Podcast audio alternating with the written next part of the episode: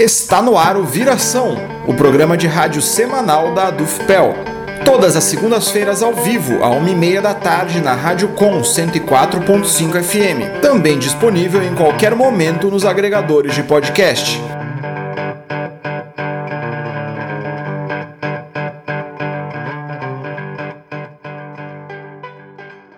Olá, esse é o Viração gravado de casa. No programa de hoje, 27 de julho, você ouvirá entrevista com Paulo Riso sobre a reforma tributária proposta recentemente pelo ministro da Economia, Paulo Guedes. Políticas do governo federal atacam e fragilizam o meio ambiente. Presidente do Conselho Municipal de Saúde de Pelotas vê com preocupação a pressão pelo retorno à bandeira laranja.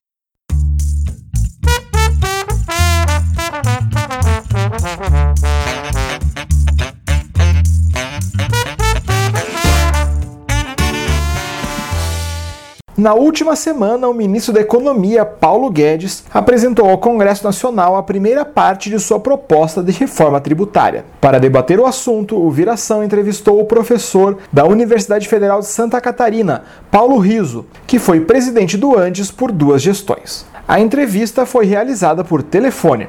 Confira a seguir.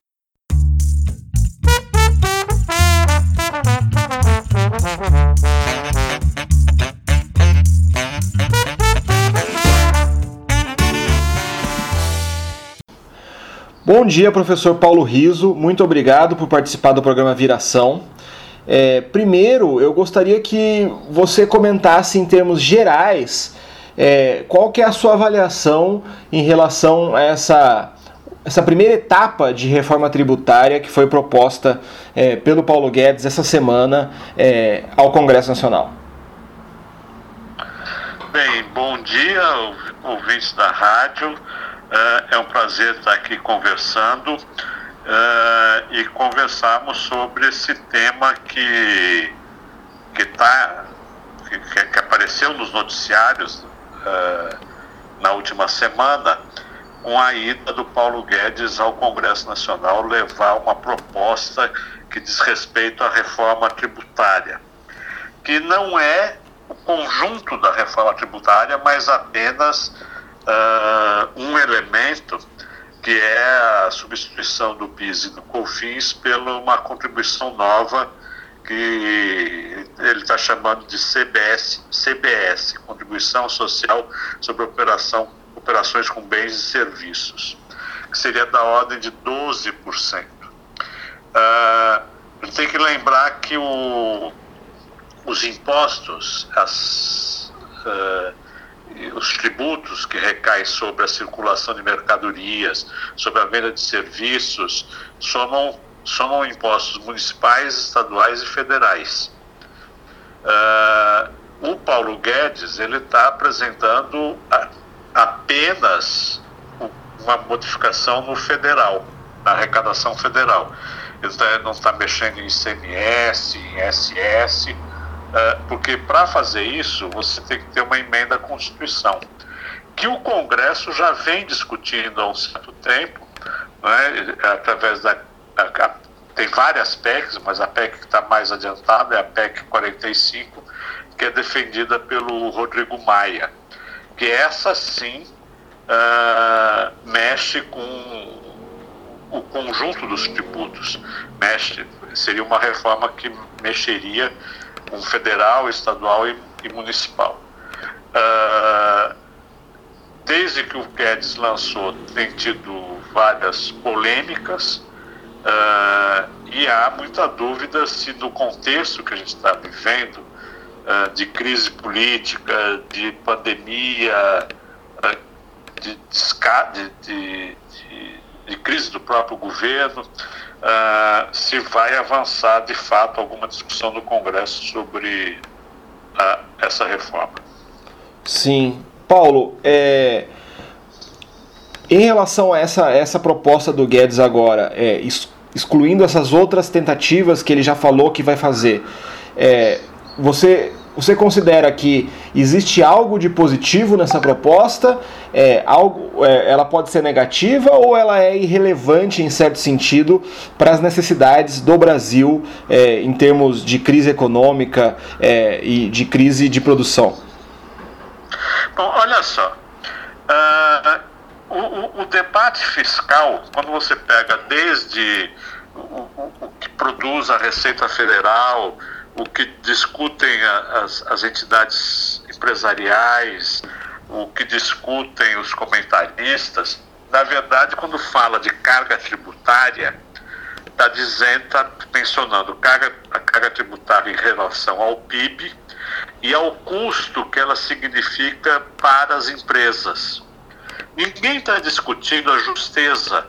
Eles não estão discutindo ter uma, uma taxação mais justa, socialmente mais equilibrada. Eles estão discutindo, uh, e, e sempre foi assim, desde que eu era criança, se discute reforma tributária, tem a ver com a carga tributária que tem sobre a, as empresas e a tentativa de simplificar e de reduzir. Só que ao longo da história só, só vingaram interesses corporativos uh, que nunca possibilitaram ter uma reforma de fundo. Mas a, a reforma que eles estão apresentando, de maneira nenhuma, é para fazer uma, uma, vamos dizer assim, uma cobrança mais justa sobre as camadas sociais, sobre as classes sociais, sobre quem paga mais, quem paga menos, que o Brasil é um país altamente injusto, quem mais paga impostos são as pessoas mais pobres. Nada disso está em questão. O que está em questão nessa reforma é como aliviar uh, as empresas dos, dos custos de taxações de, de impostos.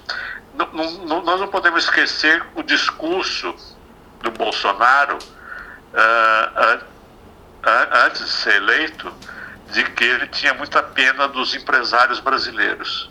É pena do quê? De que eles pagam muitos impostos? Será que os empresários brasileiros de fato pagam muitos impostos? Sim. É, e você citou é, uma, algumas ideias de, do que, que seria uma reforma tributária que poderia ser útil e justa para a sociedade brasileira. Você poderia falar um pouco mais sobre isso? O que, que seria uma reforma tributária pensada por um outro ponto de vista, não para os empresários, mas para os trabalhadores e para o povo brasileiro em geral? Olha só, uh, o, o que é o imposto? É, o que, é, não é só o imposto, não é só o que cobra, é o que cobra e o que gasta. Então, o sistema fiscal. O sistema fiscal em si, uh, o, ele, ele, ele, ele, ele, ao mesmo tempo que ele é incentivador do desenvolvimento, do, do, dos processos produtivos, o Estado sempre jogou um papel importante em investir naquelas áreas de retorno mais a longo prazo, as, os investimentos pesados né, em petróleo, energia, uh, estradas, pesquisas aeroespaciais, pesquisas não, pesquisa e desenvolvimento, uh, aqueles que têm retorno de mais longo prazo, o capital privado não entra, o Estado sempre entrou para garantir. Então, ele tem um papel importante nos processos produtivos, mas ele tem um papel importante na redistribuição da riqueza produzida. E a riqueza, se sabe, sempre se soube, mas eu vou dizer que se sabe pelo menos desde Adam Smith, que o que produz a riqueza é o trabalho. Não há produção de riqueza através de especulação, uh, da simples, da mera especulação. Uh, o que você tem é, você pode ter é redistribuição da riqueza. Uh, então, o, o, sistema fiscal, ele, de alguma forma, ele promove uma redistribuição da riqueza. Uh, e que pode ser de menor concentração, diminuir a concentração de renda ou aumentar a concentração de renda. E o que acontece no Brasil, que a gente denuncia, é que ele aumenta a concentração de renda. Uh, Para se ter uma ideia, uh, os tributos sobre renda e ganhos patrimoniais no Brasil é 19%. Os países da OCDE, os mais ricos, é, eles são de 38%, é o dobro. É, o, o, taxação de fortunas, herança. Nos Estados Unidos paga quase 50%, todo 50% ganhos de herança. Aqui no Brasil não paga nada. Então, o que, que aconteceu aqui no Brasil? É, o, os setores que controlam o Estado, as famílias que controlam o Estado, os poderosos foram conseguindo ter é, redução de carga tributária uh, e passar a carga tributária, o grosso da carga, carga tributária aos, aos assalariados, aos trabalhadores. E, sobretudo, ao consumo, por meio do, do imposto do consumo. Uh, porque a incidência de vários impostos sobre o consumo uh, ele chega a 40, a, a, pode chegar a 40% em algumas situações o que se paga de imposto no Brasil, conforme o Estado, porque o, o ICMS, por exemplo, é diferente de Estado para Estado. Uh, ou conforme a mercadoria, conforme o serviço, pode ultrapassar 40% uh, ah, a, a taxação. E, e como os pobres, quanto menos você pagam, porque é uma quantia maior do seu salário que vai para o para o consumo. Não é? Então, uh, o que, que, acontece? O, a, a média da OCDE para o consumo é 29%, e no Brasil, como eu falei, pode chegar a 45%. Então, se jogou a carga tributária sobre o consumo uh, e faz, porque ela obriga todo mundo a pagar. Uh, e, e, e, os mais pobres cons, consomem a maior quantidade do seu, do seu salário. Uh, então, não está em questão ter um.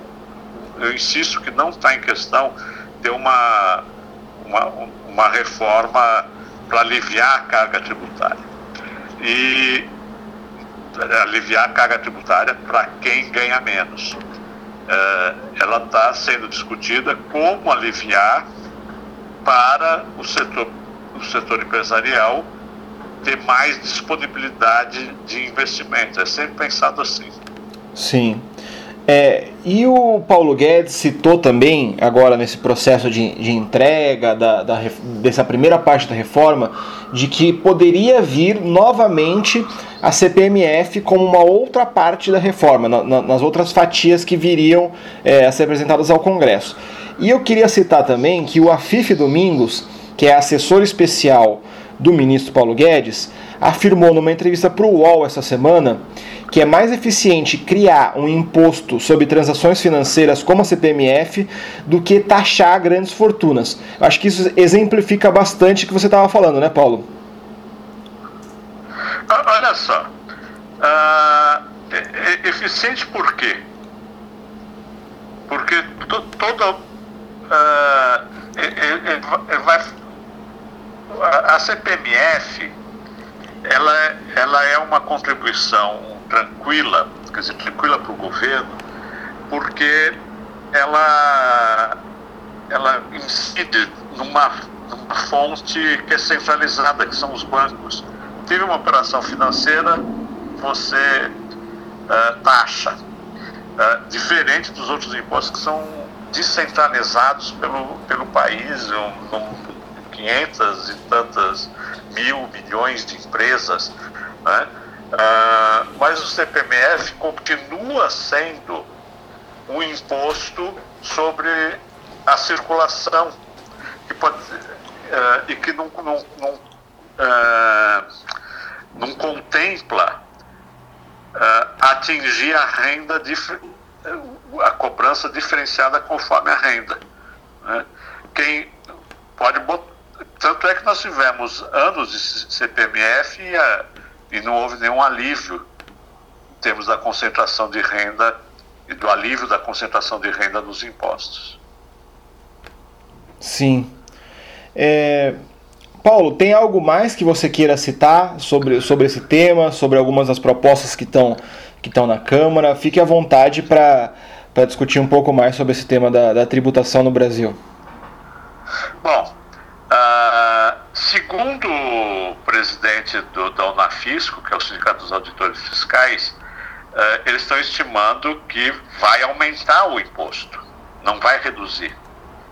A criação do, um, do, de um imposto, uma taxação só sobre a,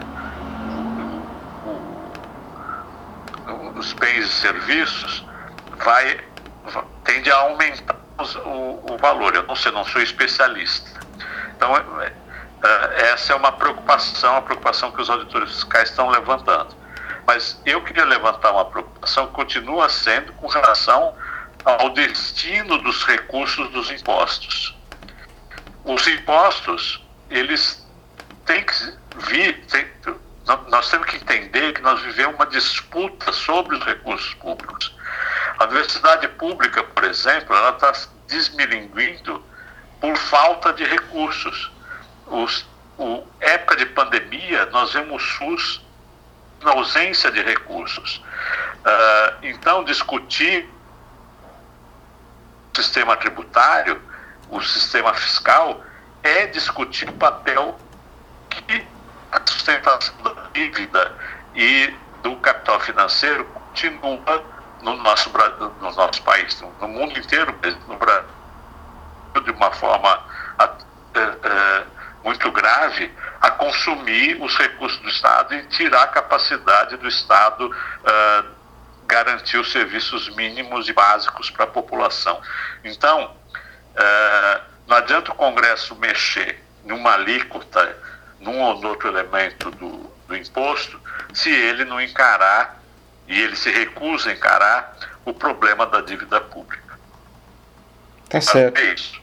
Tá certo. Bom, Paulo, muito obrigado pela participação no programa Viração. Seja sempre bem-vindo ao nosso programa e também à Rádio Com.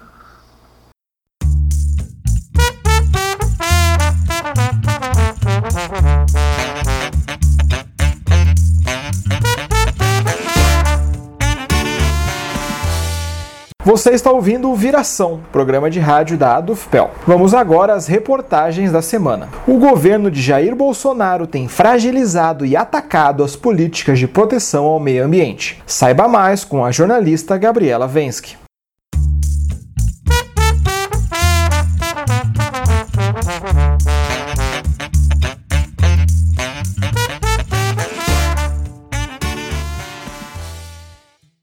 Governo federal tem tratado com descaso as questões ambientais. Desmatamento, pecuária e extração ilegal de madeira estão entre as causas do número recorde de focos de incêndio na maior floresta tropical do mundo. Para abordar o assunto, convidamos a professora da UFPEL, Eugênia Dias, que integra o Fórum em Defesa da Democracia Ambiental de Pelotas. Eugênia comenta como as políticas do governo Bolsonaro têm fragilizado o controle ambiental no país. A Amazônia, no mês de junho e neste mês em curso, também quebra os recordes de quilômetros quadrados queimados, derrubados, a ponto de chamar novamente a inter atenção internacional. Importa lembrar que nos biomas brasileiros habita 20% de toda a biodiversidade planetária. As imagens da floresta consumida reverberam o mundo afora. Contudo, apesar de a Amazônia ser um bioma de grande importância para a manutenção da vida planetária, este não é o único bioma brasileiro que sofre pela política econômica de hiperexploração capitalista. Os projetos de mineração que avançam sobre o Pampa, a pressão da vida urbana nos ecossistemas em geral, a expansão das fronteiras do agronegócio, a poluição da água e agora a privatização do acesso à mesma, a liberação alarmante dos, agrotó dos agrotóxicos, que bateram recorde no governo Bolsonaro, a desconsideração do direito dos indígenas e quilombolas às suas terras e à sua cultura e à sua relação muito mais respeitosa com a natureza. Né? Tudo isso destrói a biodiversidade brasileira e acirra as desigualdades sociais, e são alguns exemplos da política defendida pelo atual governo federal e seus apoiadores e sustentadores. A docente avalia que essa política de destruição ambiental não é recente e vem sendo implementada em todo o mundo. Segundo ela, é uma prática decorrente do sistema capitalista. Essa política de destruição, ela vem sido gestada, vem sido implementada não só no Brasil, mas em muitos países há muito tempo. E ambas as situações de descaso com a vida se enquadram naquilo que o Leff, né, Henrique Leff, descreve como a crise ecológica, que é a crise do nosso tempo, que decorre da lógica capitalista de produção e de consumo que se nutre, né, que, que reproduz e que principalmente naturaliza as desigualdades. Muitos mitos já foram criados para manter a lógica do sistema, como, por exemplo, o mito do desenvolvimento denunciado por, por Celso Furtado, né? e mais recentemente o mito do desenvolvimento sustentável, a economia verde, que apostam em mecanismos de mercado para a internalização daquilo que eles chamam de custos da degradação. A poluição, a desigualdade social são custos da degradação, que é tida como uma mera externalidade do sistema que deve ser aceita e remediada dentro das possibilidades. O jornal Eu País recentemente apontou a incidência daquilo que Akili Mbembe descreve como necropolítica, um regime de governo latente já em vários países da América Latina e destacadamente no Brasil, que historicamente lidera os rankings, de, os rankings de assassinato de ambientalistas, da população negra, das mulheres, dos povos indígenas e tradicionais, da população LGBTI+, especialmente dos transexuais cuja expectativa de vida não ultrapassa os 40 anos no nosso país, e dos travestis, né? Esse conceito de necropolítica ele se baseia na descartabilidade de determinados corpos e de suas lideranças e impõe uma política de morte para o controle das populações, né? E é importante destacar a sintonia do nosso governo com essa necropolítica, né? Essa necropolítica que serve às concepções neomalthusianas, né, como aquela que o ministro da Economia, Paulo Guedes, defendeu no último Fórum Econômico Social em Davos, na Suíça, no início desse ano, ao dizer que o pior inimigo do meio ambiente é a pobreza. As pessoas destroem o meio ambiente porque precisam comer, afirmou o ministro.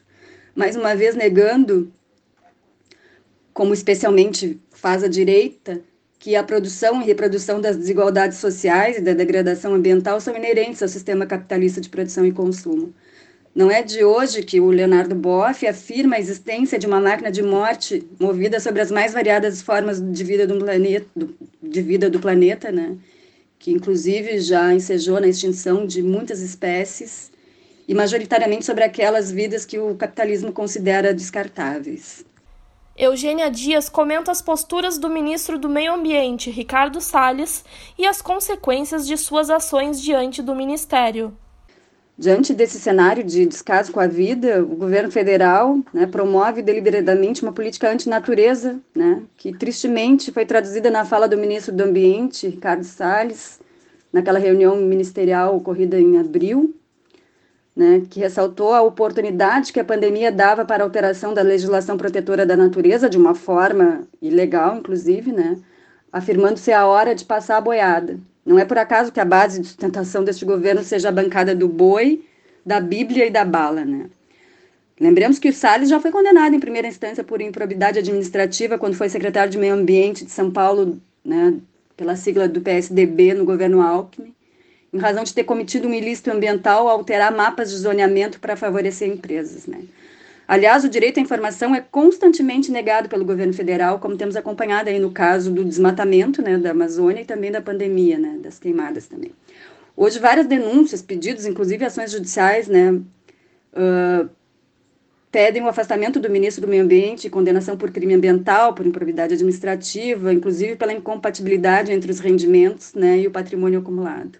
Especialmente tem uma ação civil pública movida por 12 procuradores da República, né, que pede o afastamento imediato de Salles do governo por ter desestruturado, né, de forma intencional, de forma dolosa, as estruturas de proteção ao meio ambiente, né, e também por improbidade administrativa, né. O Ministério Público Federal fez um apanhado dos desfeitos do ministro, né, como a gente tem acompanhado na mídia, né. A gente também tem acompanhado recentemente que nove ex-ministros do meio ambiente, de diversas siglas partidárias, né, pediram a, a a PGR, a investigação de Salles por crime de responsabilidade. A docente também salienta que o desmatamento traz sérias consequências à imagem do país em nível mundial e comenta se os fundos de investimentos internacionais poderiam salvar a Amazônia e ser responsáveis por uma mudança nas políticas de combate ao desmatamento. Eu creio que é pouco provável que o capital, especialmente o capital internacional, possa salvar a Amazônia, né? como se diz popularmente, pois a pressão né, sobre essas florestas, a pressão sobre a natureza, sobre o planeta, como eu já disse, decorre justamente da lógica capitalista que exige um crescimento, um crescimento econômico permanente, né, que busca o acúmulo de capital e, portanto, exige do planeta uma capacidade de suporte contínuo para a produção e para o consumo, e, e, e não é para todos, né, que o planeta não pode prover porque ele é limitado, né? Não há como crescer de forma infinita, como que é o capital, num planeta infinito, né? Inclusive, esse é um dos problemas centrais, né, do conceito de desenvolvimento sustentável. Então, parte deste capital, que inclusive hoje está reivindicando políticas de enfrentamento ao desmatamento da Amazônia, é responsável pelo próprio desmatamento, né? A gente pode acompanhar aí na mídia bancos, empresas de cosméticos que são degradadores ambientais, exigindo o fim da degradação ambiental. Né? Então, essa insurgência, né, para mim, ela é meramente instrumental, também é parte de uma maquiagem ambiental, como a gente diz, né? E não se dá em razão do valor da natureza em si, mas em razão do valor que a floresta representa para o mundo dos negócios, né? Por isso é muito difícil que esse mesmo capital queira e consiga fazer com que a Amazônia ou qualquer outro espaço natural do planeta seja salvo do próprio capital, né? Seria cortar na própria pele, né? A não ser que haja uma mudança nessa lógica social e econômica, uma mudança cultural, né? uma mudança no modo de produzir e consumir. Né? Daí a importância da educação e da educação ambiental transformadora. Né? Gabriela Vensky para o programa Viração.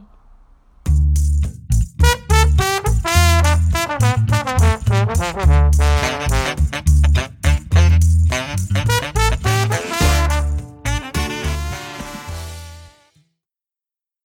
presidente do Conselho Municipal de Saúde de Pelotas avaliou com preocupação a pressão do empresariado pelo retorno à bandeira laranja na cidade. Saiba mais em reportagem a seguir.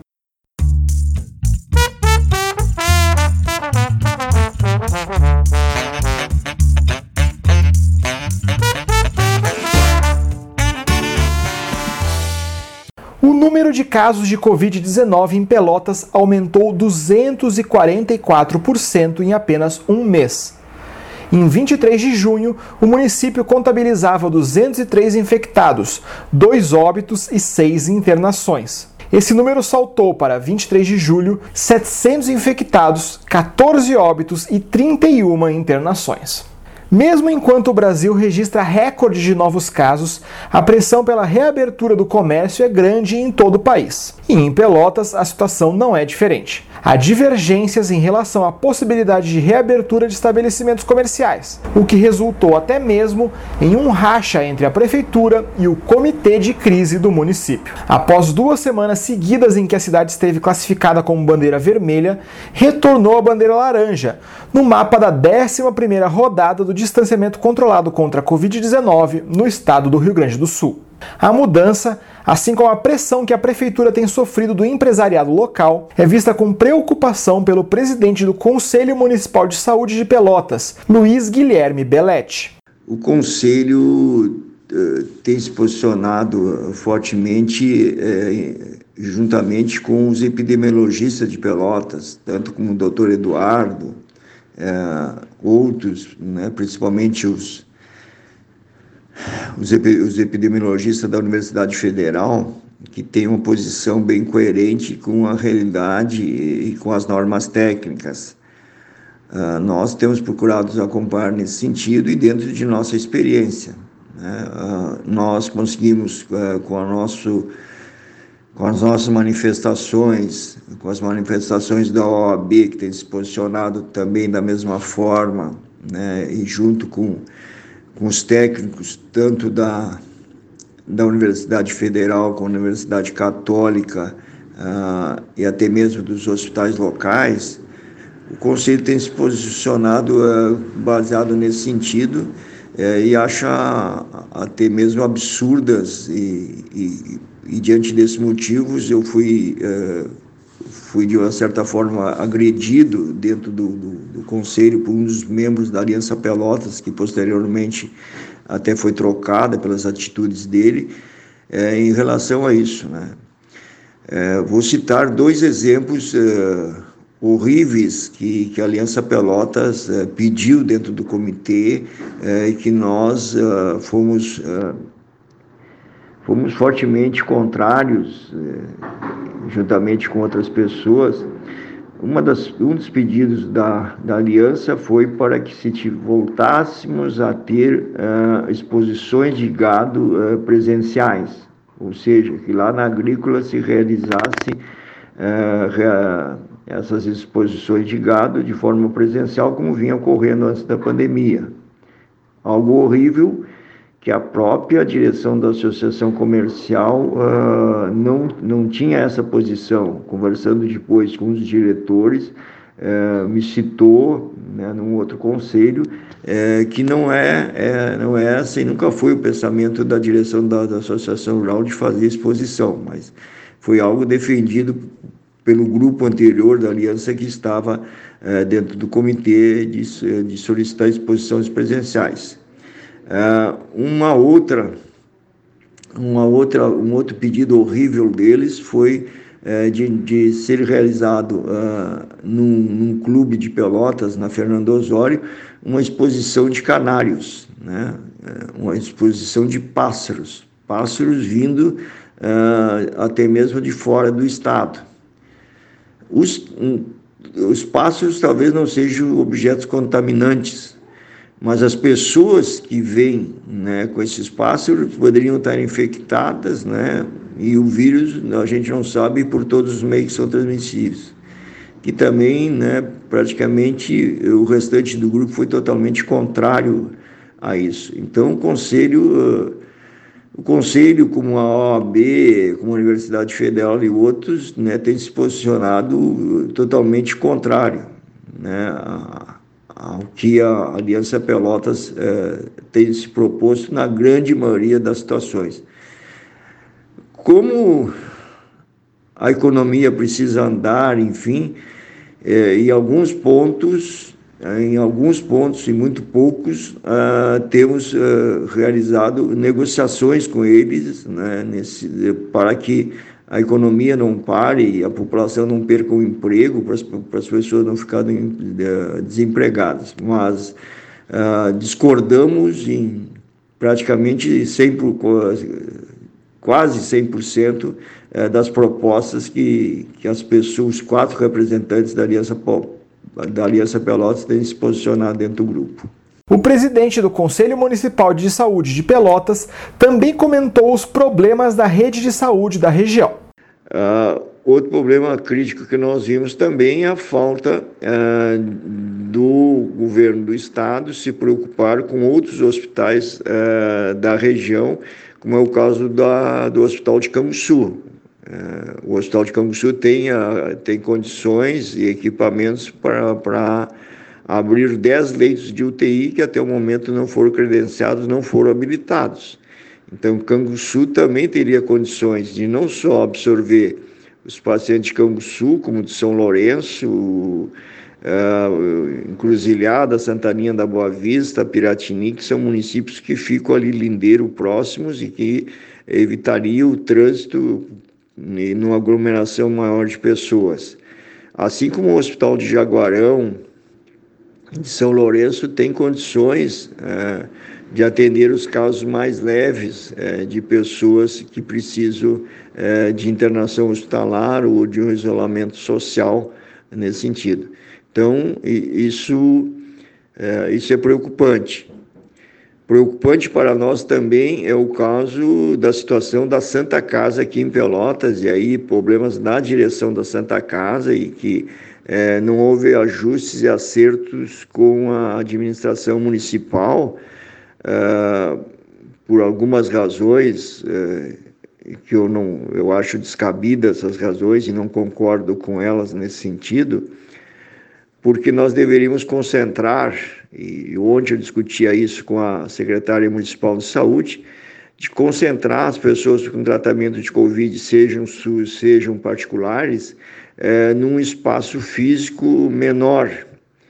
Hoje, então, nós temos as pessoas é, sendo tratadas no hospital escola, mas que, é, que ficam no espaço da Santa Casa, né? São, foram leitos negociados é, entre, as, entre as partes, Uh, então, as pessoas tratadas de Covid pelo HI são dentro do espaço da Santa Casa.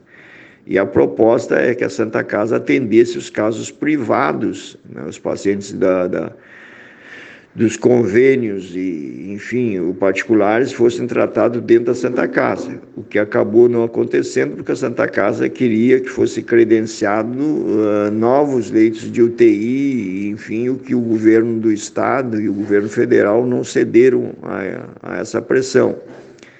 Então, aí a Santa Casa se recusou a internar eh, pacientes convênio particular dentro do espaço físico da Santa Casa. Com isso, a alternativa foi buscar a, a beneficência portuguesa. Então, nós temos pacientes hoje num, num prédio distante, né, que é na beneficência portuguesa para atender casos SUS e particulares, né, dentro da negociação é, teve isso, né, com, com a insuficiência é, e com o fechamento do hospital de campanha, é, de ter espaços para pacientes SUS, a ampliação uh, em, outro, em outro espaço, e esse espaço foi a Beneficência Portuguesa. Então, uh, uh, um acordo que ainda não está totalmente concretizado a nível estadual e federal. Existe o ajuste, o acerto entre município e o hospital, mas não está 100% regularizado junto ao Estado e à União Federal, mas está seguindo todos os protocolos, todos os trâmites que são é, que são realizados com os outros serviços. Então, vai ficar é, uma parte dos pacientes num espaço da cidade é, e outro grupo de pacientes no outro espaço da cidade, no outro espaço mais central. O ideal é que tudo ficasse naquele conjunto hospitalar, né, que é, é num espaço praticamente único. Né? De um lado da rua é o Hospital Escola, do outro lado da rua é a Santa Casa. O ideal para nós e para os epidemiologistas da área que tudo se concentrasse ali. Mas, infelizmente, a posição da direção da Santa Casa eh, foi contrária a isso. Isso também nos preocupa e bastante.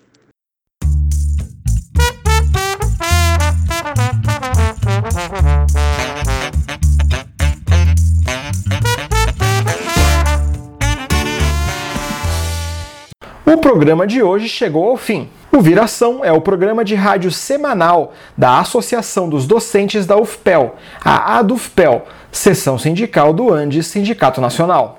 O programa é apresentado todas as segundas-feiras, à 1h30 da tarde, na Rádio Com 104.5 FM. Você também pode ouvir o Viração a qualquer hora, em qualquer lugar, nos agregadores de podcast e no site da ADUFPEL. O programa de hoje foi apresentado, editado e finalizado por Matias Rodrigues. Na produção estiveram Gabriela Vensky e Matias Rodrigues. A coordenação do programa é da professora Celeste Pereira, presidente da Dufpel. Na técnica esteve Ivon Naval, da Rádio Com. As músicas utilizadas no programa são de domínio público e podem ser baixadas no arquivo livre de música. Os intérpretes são Marceau, Texas Radio Fish e Ji Yankee. Para mais notícias, acesse adufpel.org.br e facebook.com/adufpel. Também estamos no Twitter e no Instagram como @adufpel. Se tiver alguma sugestão de pauta, envie e-mail para imprensa@adufpel.org.br.